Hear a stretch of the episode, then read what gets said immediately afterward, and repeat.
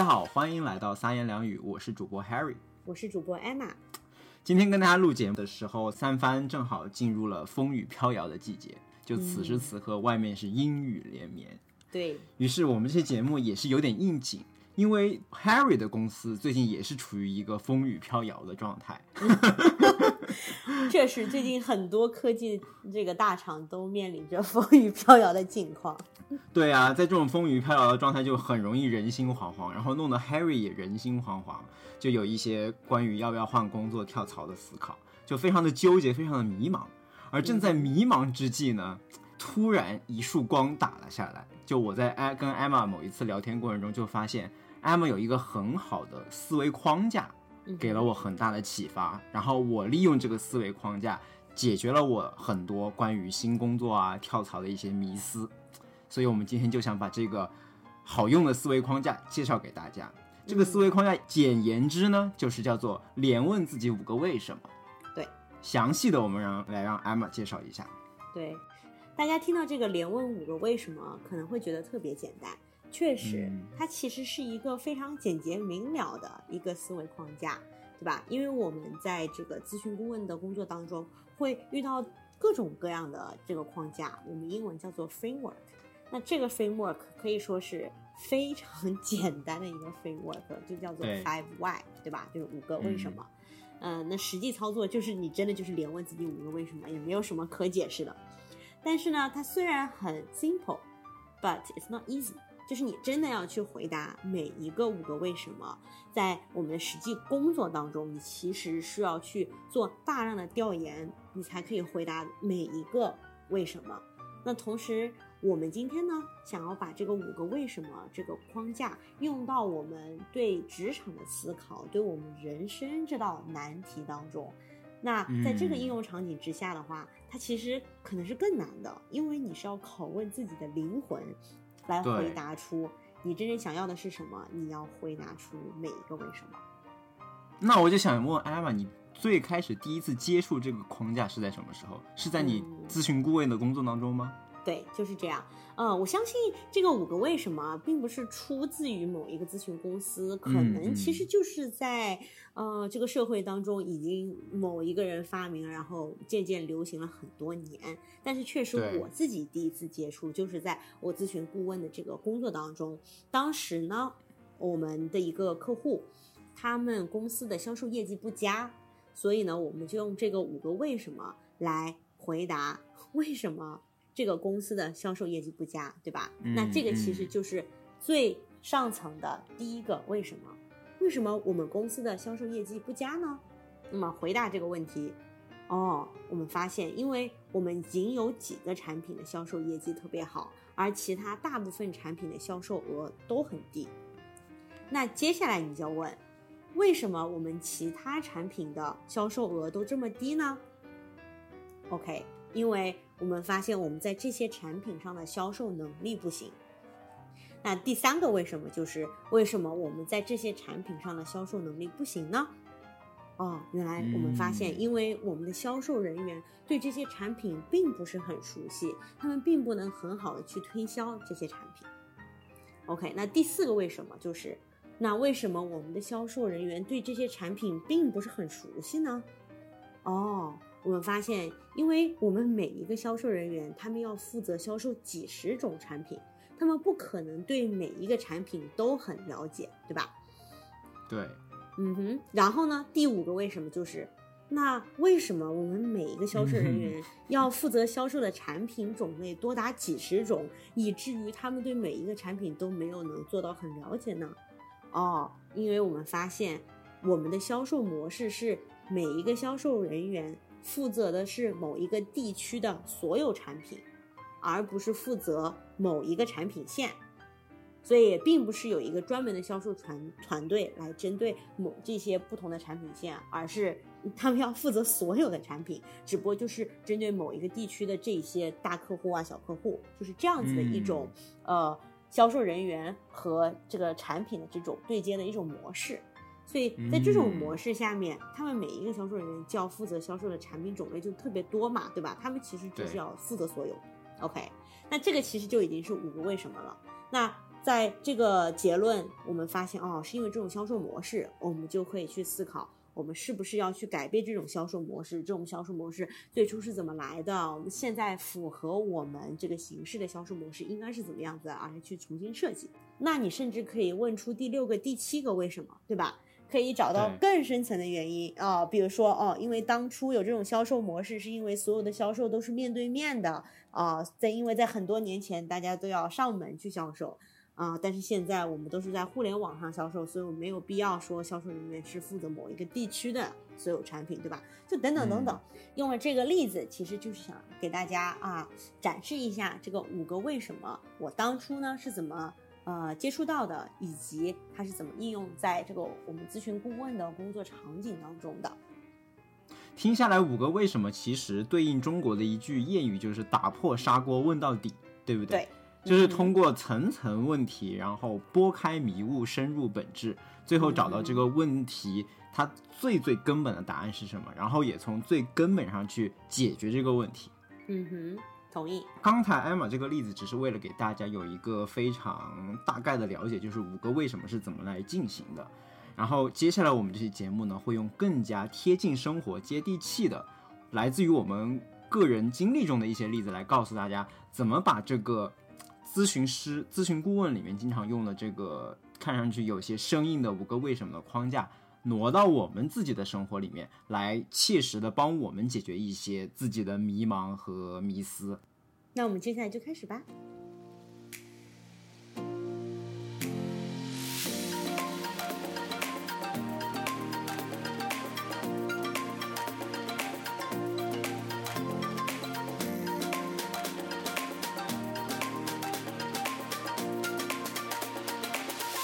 听完刚才开头艾玛的那个五个为什么的例子，大家大家可能会觉得有些生硬啊。毕竟那个是出处于艾玛的专业工作中。如果你不是做咨询顾问的，你可能对他说的那些东西都不是很熟悉。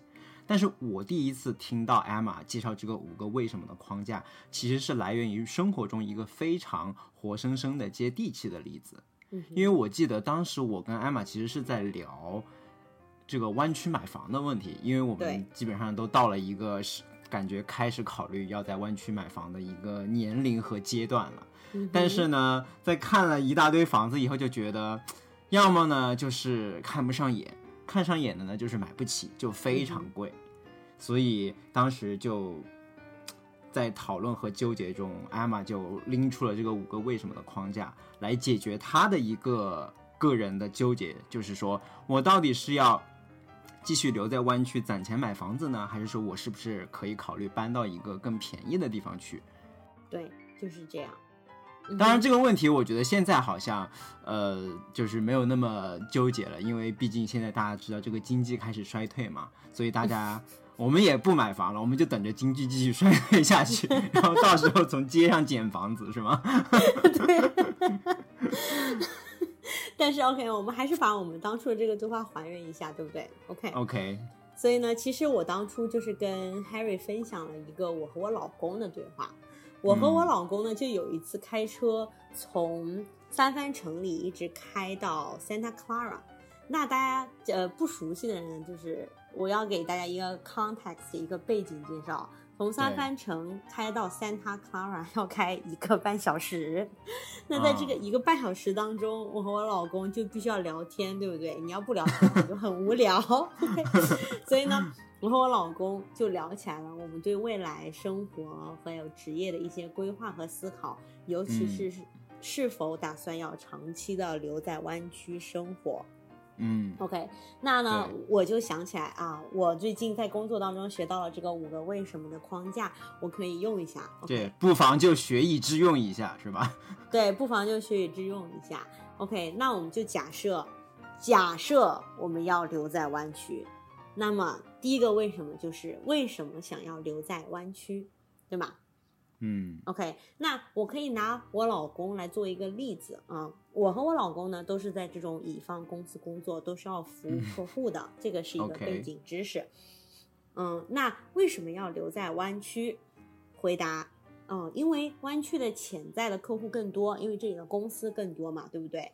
比其他更小一些的城市，呃，相对而言，因为毕竟是大城市，公司多，也就意味着潜在的客户更多，潜在的客户更多，也就意味着有可能我们的晋升速度会更快。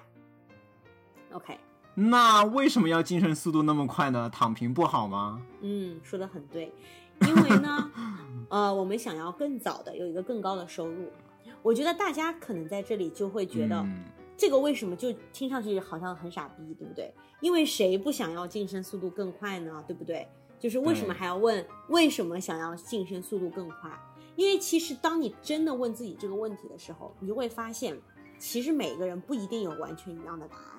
有些人他可能觉得是更早的想要有更高的收入，但是有些人他可能觉得就是我到一个更高的位置，那个工作性质可能我更感兴趣。有些人可能是觉得，我希望能够锻炼我管理人的能力，等等等，就是他这个晋升速度更快，达到一个更更早的，达到一个更高的位置，它其实潜在可能是有你想要的不同的东西的，所以你就要只回答一个，你最想要的是什么？那在我们这个举例里面，我们就说哦，因为我们想要更早的有一个更高的收入。OK。那为什么要更早的有一个更高的收入呢？嗯，啊，因为我们想要更早的住进一个大房子里面。那为什么要更早住进一个大房子呢？嗯，因为我们觉得住进一个大房子可以在家健身啊，可以养宠物啊，而且还可以在房子周围遛狗啊，还可以偶尔的邀请家人朋友来住啊，因为有更多的房间。啊，我们觉得这对我们整个的身心健康都会更好。就不仅仅是 physical health，还有这个 mental health，都会觉得啊，压力没有那么大，而不是住在一个很小的一室一厅的那种单间，而是有一个自己的呃大房子，对吧？其实就是回到了刚刚，嗯，我跟 Harry 聊过的这个买房的问题。我们觉得这个对我们的这个 mental health 会会很有帮助。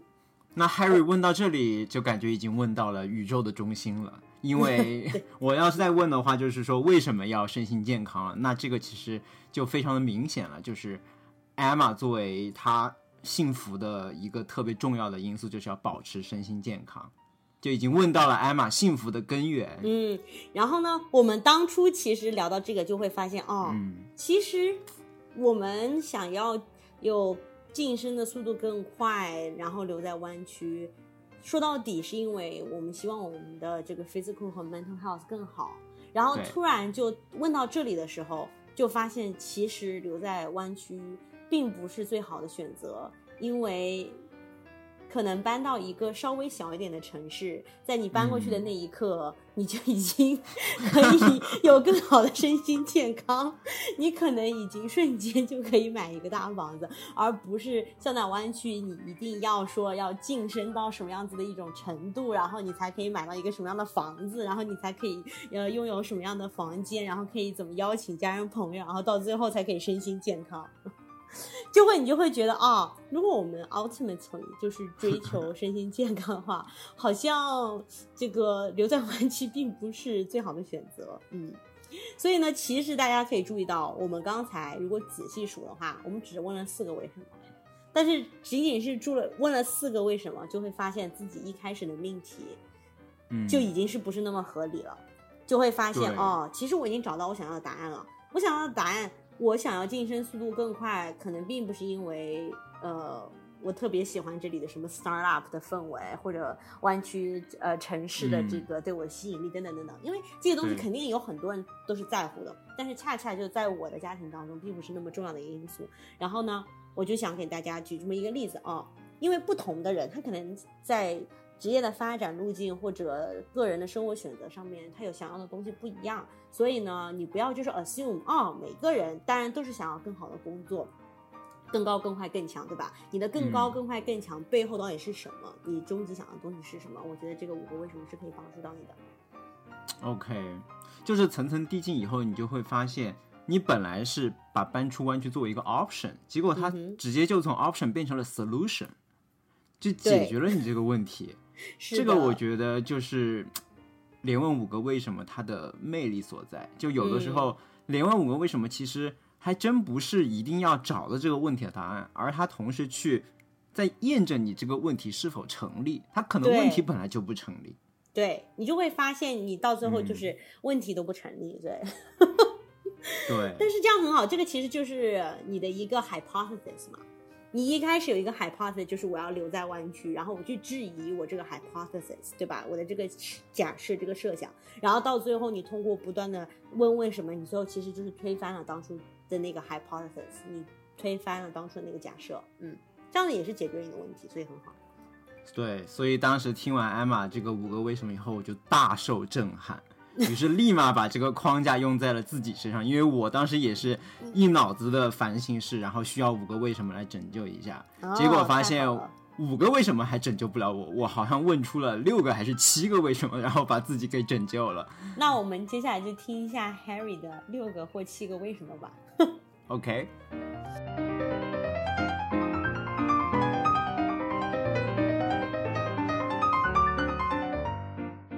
我当时是个什么情况呢？就是像之前提到的，就是公司由于最近风波不断嘛，又是又是什么要被收购啊，又是裁员的，就是再加上我自己本身在工作的年限也有一定年限了，到了一个属于互联网公司比较常见的跳槽周期吧。因为大家知道，互联网就是流动性会比其他行业更高一些，平均三到四年可能就会有一次跳槽，这个是非常正常的现象。就综合以上因素，就就逼着我要为自己找出一个跳槽的选项，以防不测，对吧？嗯哼。于是有了这个不安全感以后，我就立马去面试了一些公司。结果我就发现，其实面完以后感觉别人家的孩子也没有好到哪里去。就不同公司各有各自己的问题。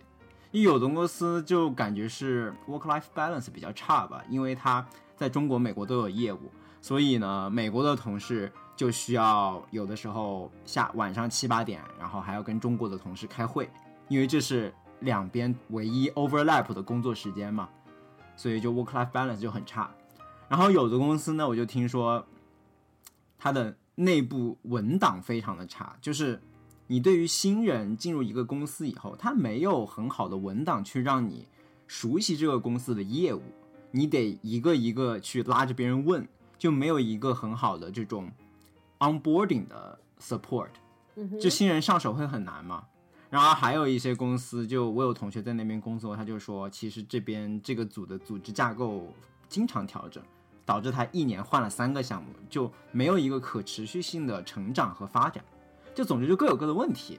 然后发现了这些问题以后呢，我就想说，那我到底要不要跳槽呢？就是本身自己公司有这样的问题，然后感觉跳去的公司也。有这样的问题，那我就想，我应该好好梳理一下自己的这种各种利弊，然后来找到自己最终在乎的是什么。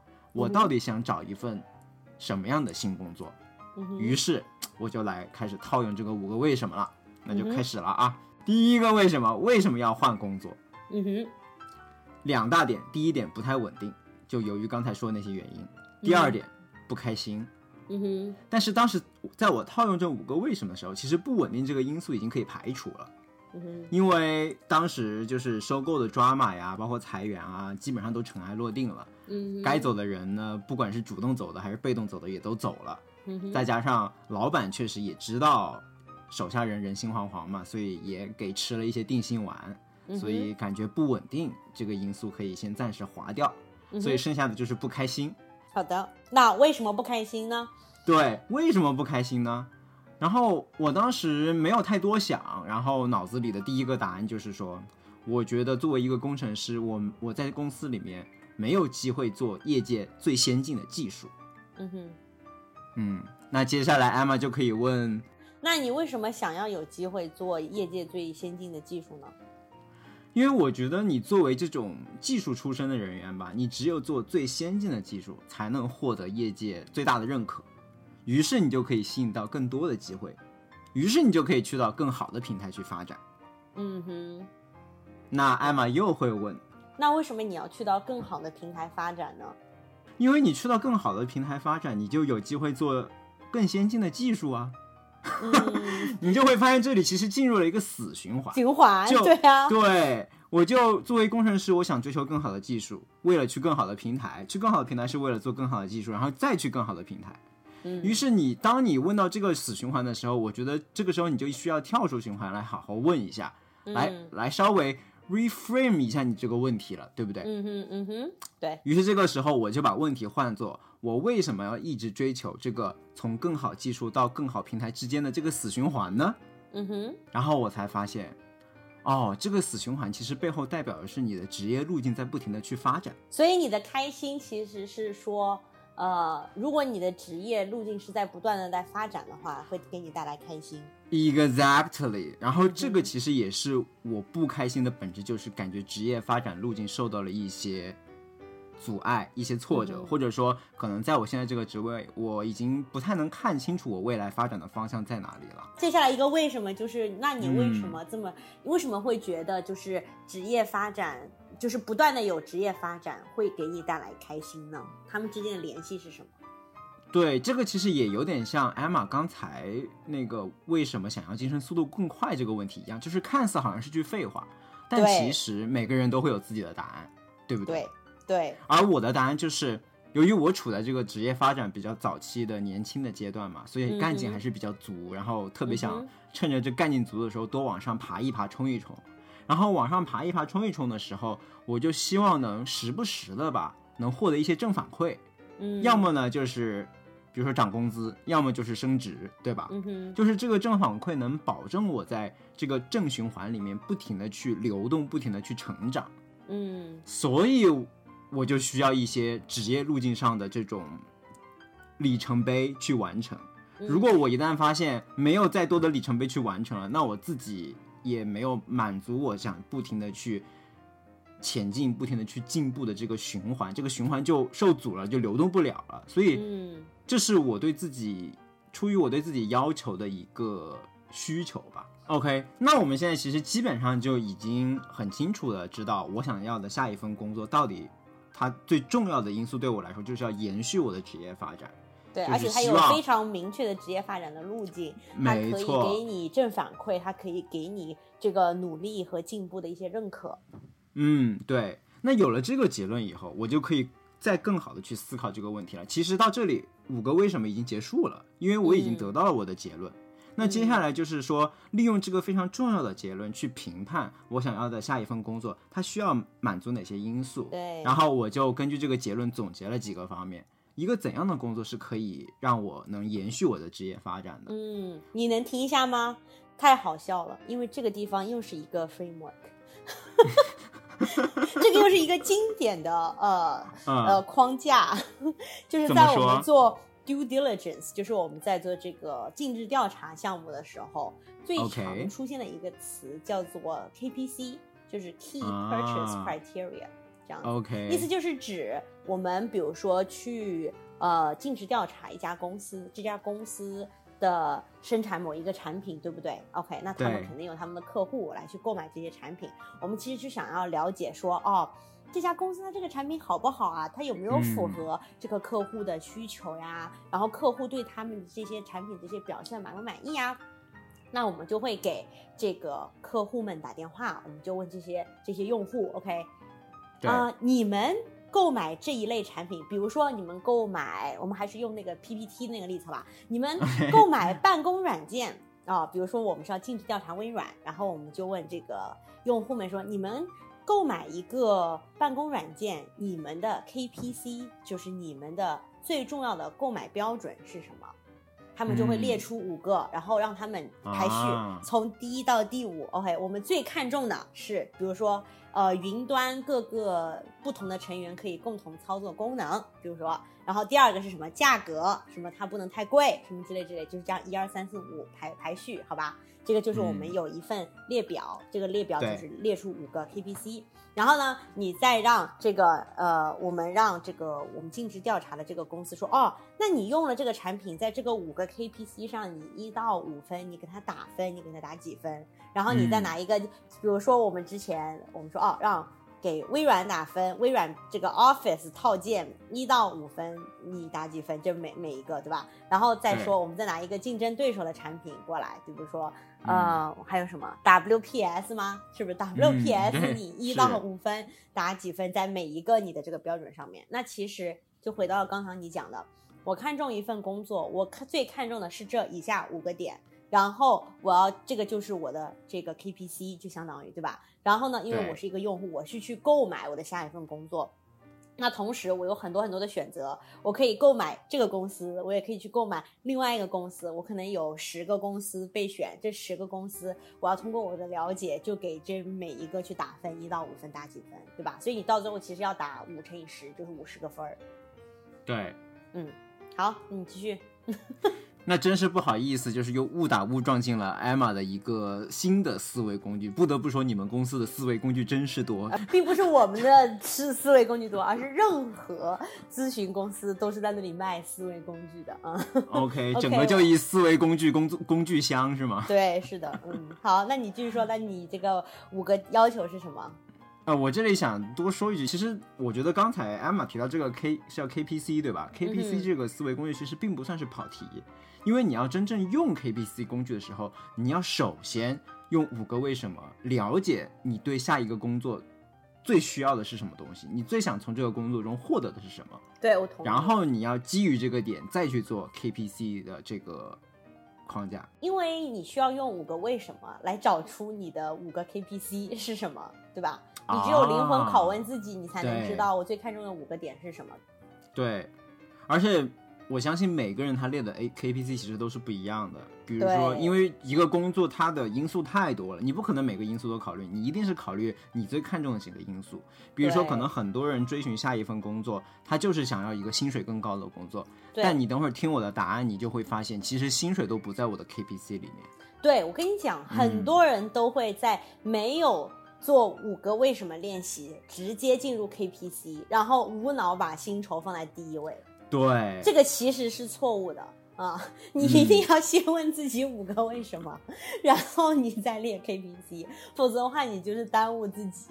那我就来说一下我总结出的四个 K P C 吧。嗯哼，对，为了满足我这个延续职业发展的目标，第一个，在这个工作岗位上，我是能不断提高自己业务能力的。嗯哼，这个业务能力，一方面是你的比较硬的技术，就是那种 Hard hard skills，skills，hard 嗯 skills。对，这种技术呢，可能主要就是靠你自身学习啊，以及公司提供的一些平台的资源。另外一嗯方面是 soft 一点的，稍微软性一点的这种业务能力，它更多的来自于你的经验。这个一方面也可以靠自身学习啊，另外一另外一方面就是需要有好的同事去引路，会让你这件事情做得非常有效率。嗯哼，比如说我现在这个岗位，我身边就有一个关系很好的大神同事，我觉得如果没有他的话，我很多经验的积累都需要花上四倍五倍的时间，嗯，所以这个相相当于就是我现在这个工作岗位一个非常大的优势。嗯，就是说你的第一嗯个条件是他必须要给你一些经验和的积累，你可以学到。呃，无论是 hard skill、soft skill，你都可以学到新的东西。然后呢，同时你现在的这份工作，actually 在这个上面的打分还可以。没错，对。嗯，好。然后第一个提高业务能力，第二个呢、就是说我需要在这个工作岗位上有一定的话语权，嗯，你能决定你自己做什么，而不是完全的去 follow 别人的给你的任务。嗯，你这个的话 impact。对这个的话，我觉得其实对新人来说其实是很难的，因为哪怕我在我现在这个岗位，我也是发现自己在工作了可能两到三年之后，才开始获取了一些话语权。嗯，对，这可能就意味着，如果你换一个新工作的话，你马上获得话语权是像是几乎不可能的。嗯，也就是说，你觉得这个对你来讲很重要，但是可能大部分你可以找到的工作，就是这个上面的打分都不是很高。对，嗯，然后这个是由于新工作的性质所导致的，倒不对，是以及你的这个职业发展的这个阶段所导致的。嗯没错，以及然后第三点就是要有比较良好的 work-life balance，就是工作嗯生活的这种平衡。就一个好的 work-life balance 就可以给你一些停下来思考的时间，然后确保你一直在正确的轨道上，就是你一直在正确的职业发展的路径上。因为有的时候它有一个路径，但是你可能走着走着走偏了，对吧？或者说嗯但是你都没有时间回头来思考和去总结、去复盘。嗯对，你要有时间去复盘，这也是我在最开始职业的一两年比较缺失的一点，因为当时真的就是非常盲目的在完成上面指派的任务，完全没有思考自己的职业发展是要往什么方向去走，也完全嗯不思考现在做的这个任务对我的成长到底有没有好处。我嗯就是为了完成任务而完成任务，所以而且有的时候就是很忙啊，能够把任务完成都已经就是你已经累惨了，已经都被整个人都被掏空了，嗯 对，而且有一定的 work life balance 也可以是让你更持续性的去投入到里面嘛，而不至于你直接把自己整个身体都搞垮了，是吧？嗯，再生所以这个也很重要。嗯，对，然后最后一点也也也是最重要的一点，其实就是要有一个好老板，是一嗯个能愿意帮你去成长，能帮助你去看到你未来职业发展路径的一个好老板。嗯嗯，这这个就是我四个最重要的 KPI。然后有了这四个 KPI 以后，再来回答这个跳槽的问题，你就会发现，如果我在现阶段选择跳槽的话，其实以上四个 KPC 都充满着非常大的不确定性，因为我不确定新的公司是不是能有一个很好的提高业务的能力。如果在在你没有进入那个公司之前，对不对？呃，你不知道会不会再遇到一个大神同事能帮你引路，这个非常的不确定。然后话语权刚才说了，不管什么样的新工作，你都不可能在一到两年内轻松的就获得一个有分量的话语权。嗯哼，然后 work life balance 这个这个你可能比较确定吧，有的公司好，有的公司不好。嗯。然后最后一点，老板这个是最不确定的，除非说你本来就认识那个人。嗯，所以听上去就是说，嗯。除非你进行大量的调研，可以跟那个工作里面的那个组里面的那个人搞好关系，然后他愿意跟你分享这些的细节，否则的话，你不太可能知道，嗯。而且，即使你真的能做到知道了这些，他们的打分不见得会比你现在这个工作高，因为你其实现在这个工作的每一个打分儿其实并不低，你是这个意思？并不低，没错。嗯而且我觉得我现在有个好老板，我旁边有大神同事可以带我，我也看到了我，我也知道我在现在这个岗位继续走下去，它是一条什么样的职业发展路径，而且我确定我是有资源去让我往这个路径去发展的。嗯，那我回头能问一个问题吗？嗯所以你一开始为什么会觉得不开心，然后然后觉得自己的职业发展路径不明确呢？但是当你做完这个练习之后，你却觉得你的其实打分并不低呢？一开始我不开心，是因为我其实我就是感性的觉得我的职业发展受阻了，但是我没有去好好的总结职业发展受阻的原因是什么。嗯，有没有一个可能，我能不能猜一猜呢？有没有一个可嗯能，就是、因为一般来讲，某一每一个程序员都是三到四年都会跳槽一次，然后可能大家嗯就会有一个默认的想法是，一定是我跳出去。然后就会自然的获得某些某些某些东西，然后由于现在我没有跳，所以我可能就没有获得这些东西，所以我就不开心。有，我觉得这个这个其实是一个巨大的心理暗示。嗯，但是等到你具体做完分析之后，你就像你之前刚才讲了，发现其他人的工作也并不香。对，而且我甚至就开始怀疑这个三四年一跳的这个规律是谁总结出来了？是不是那些人都没有做过 五个为什么？他们的他们可能做了五个为什么，但是他们的第一个嗯 KPC 是薪酬，啊因为我相信跳槽还是对你的薪酬是有确定性的帮助的，对吧？然后当你对其他的东西无所谓，但是真的就是非常在乎薪酬的情况下，确实每三四年一跳，非常确定的可以给你一个薪酬上的一个涨幅，是不是这样？对，而且这个涨幅是嗯非常可观的。对，嗯这也是我觉得非常神奇的一点，因为最终最后你会发现，跳槽它改变最大的那个因素并不在我的 KPC 里面。那我为什么还要去跳槽呢？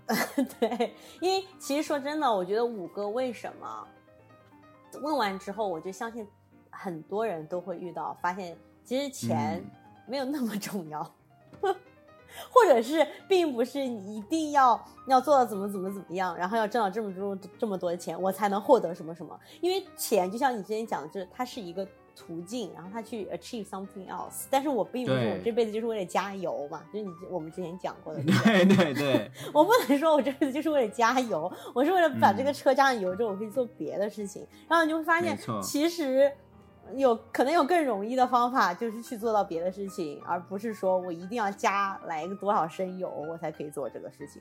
就是人往往会把自己给困住，就是啊，我现在一定要卧薪尝胆，把这这这这些事情给做了，我一定要跳到一个怎么怎么怎么样的公司，我就能怎么怎么样。然后你再回头看，就发现好像也不用那些那些，我就好像也可以怎么怎么样。对，而且我觉得其实跳槽与否这个是一个非常 personal、非常因人而异的决定，你不嗯能用一个哦，大家都每三四年跳槽这个非常通用的规则去帮自己做判断。你一定要通过五个为什么，知道自己的差异化在哪里，知道自己想要的是什么，然后去给自己制定一个差异化的策略。对，是我太同意了。OK，那希望大家就通过我们的这个讨论，也得多少了解到了、领略到了五个为什么的魅力，然后也可以是呃利用五个为什么以及 KPC 啊这一系列的思维工具，做出让自己更满意的决策。嗯，希望对大家有所帮助。那我们接下来就进入 pick 环节吧。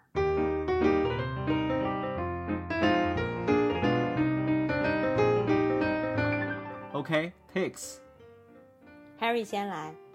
我这期的 Picks 非常具有加班特色，因为我确实上个星期都就是在严重的加班，然后导致我甚至今天录节目之前，我都跟艾玛说，我说，哎，我真的是想不出 Picks，过去这一周加班太多，都没有自己的生活。太惨。嗯 于是我就从我的加班生活中硬凹出了一个 pick。嗯，我想给艾玛以及以后大家有可能来到三番的听友们推荐一家三番的外卖，哦，因为这个外卖是我可以说吃外卖以来体验最棒的一次，所以我想推荐给大家。它是一家日料的外卖，叫做 Ginto Express。我到时候会把名字放在 show notes 里面。然后它打动我的地方就是，它给我整个的体验很好。我当时打开那个包装袋的第一眼我就惊呆了，因为一般外卖你知道它都是送你一张餐巾纸，或者就是就是一次性餐具配上几张餐巾纸，是不是？嗯哼，他直接给你送了一块那种质量很好的餐布。当然，我相信它也是一次性的，但是它就对，就是那种无纺布，我知道。对，就与众不同，然后顿时觉得高端起来了，让我整个打开这个外卖都突然变得很有仪式感。嗯，本来就我的期待是就是一份外卖嘛，对吧？嗯就它突然给了我一种仪式感。然后除了餐布以外，它的那个筷子也是特别精致的那种筷子，虽然也是一次性筷子，就就是看着就是很精致，嗯哼，就给你一种不一般的高档的感觉。然后再加上它的食物也很好，它那一家日料就是以做咖喱饭啊，然后各种日式便当为主。然后我点了一个叫做慢牛冻乌冬，它相当于是乌冬面上面铺着一半鳗鱼，然后一半那个就是吉野家的那种牛肉，知道吗？肥牛，肥牛卷。嗯哼，对，然后它也是把面和汤分开的，而且它那个汤非常清澈，呃，我感觉像是利用什么昆布啊或者柴鱼就煮出来的汤，然后就过滤的非常干净，就整个下来就体验很好，然后性价比也很高，所以如果大家有机会来三藩需要点外卖的话，不妨尝试一下我的这个 pick。嗯，太好了。很多外卖其实很多餐厅它其实没有在外卖上花很多心思，然后嗯导致有一些餐厅我还没有去过实体店，我就已经不想去了，就因为他们家外卖做的比较差。但像这一家外卖，它由于它的外卖做的非常用心，我是甚至让我就是我吃完他们家外卖当天我就把它标记在那个 Google Map 上，我就说有一天我一定要去他的实体店尝一尝。嗯，所以你就可以看出有一些细节，你做的很认真的话，真的是 make a huge difference。就相当于他通过一张餐布收买了我。对我发现了，你的这个推荐竟然是一家餐布。没有了，是送餐布的餐厅。嗯，厉害厉害。OK，那我要给大家其实有两个 pick。我本来的这个 pick 呢、哦。是一个 podcast，但是由于听完了 Harry 的这个推荐，我发现我其实是可以推荐 local 的吃的。那如果是这样子的话，哦。我就不得不瞬间就加一个临时的 pick。OK，OK，、呃，我在上周四我们公司呃非常偶尔的会出去吃一顿 fancy 的 dinner，所以我们就去了一个 fine dining place，、是一个呃一个人人均大概是一百美金左右的一家米其林一星餐厅，叫做 SPQR。这个嗯 SPQR 呢，大概是从二零一二一三年左右，就是每一年都是被评为米其林一星的。他们是一嗯家意大利餐厅。哦，然后我们团队呢，其实在呃好早之前曾经去过一家三藩的米其林二星餐厅，一个嗯人要将近一千美金，就是如果你配酒的话，就非常非常非常贵的那种。嗯，但就是 你是非常非常非常偶尔才会遇到一次这样子的机会。但是呢，吃完那家我就不说名字了，我就觉得第一没吃饱，然后还想吃炸鸡，然后第二就发现米其林二心也不过如此。OK，但是呢我吃完这家 SPQR 之后，我就会觉得，我可能会愿意花自己的钱，然后再来一次。嗯哇，我觉得很好吃啊、它嗯其实就是九十二美金每一个人的一个 tasting menu，就是相当于是一共多少道菜，然后就不断给你上，然后你没得选的那种。OK，嗯嗯，嗯，就是有什么前菜啊，然后第一道正餐，第二道正餐啊，然后什么甜点这些，我觉得每一道菜都很好吃，然后甜点更是让我觉得。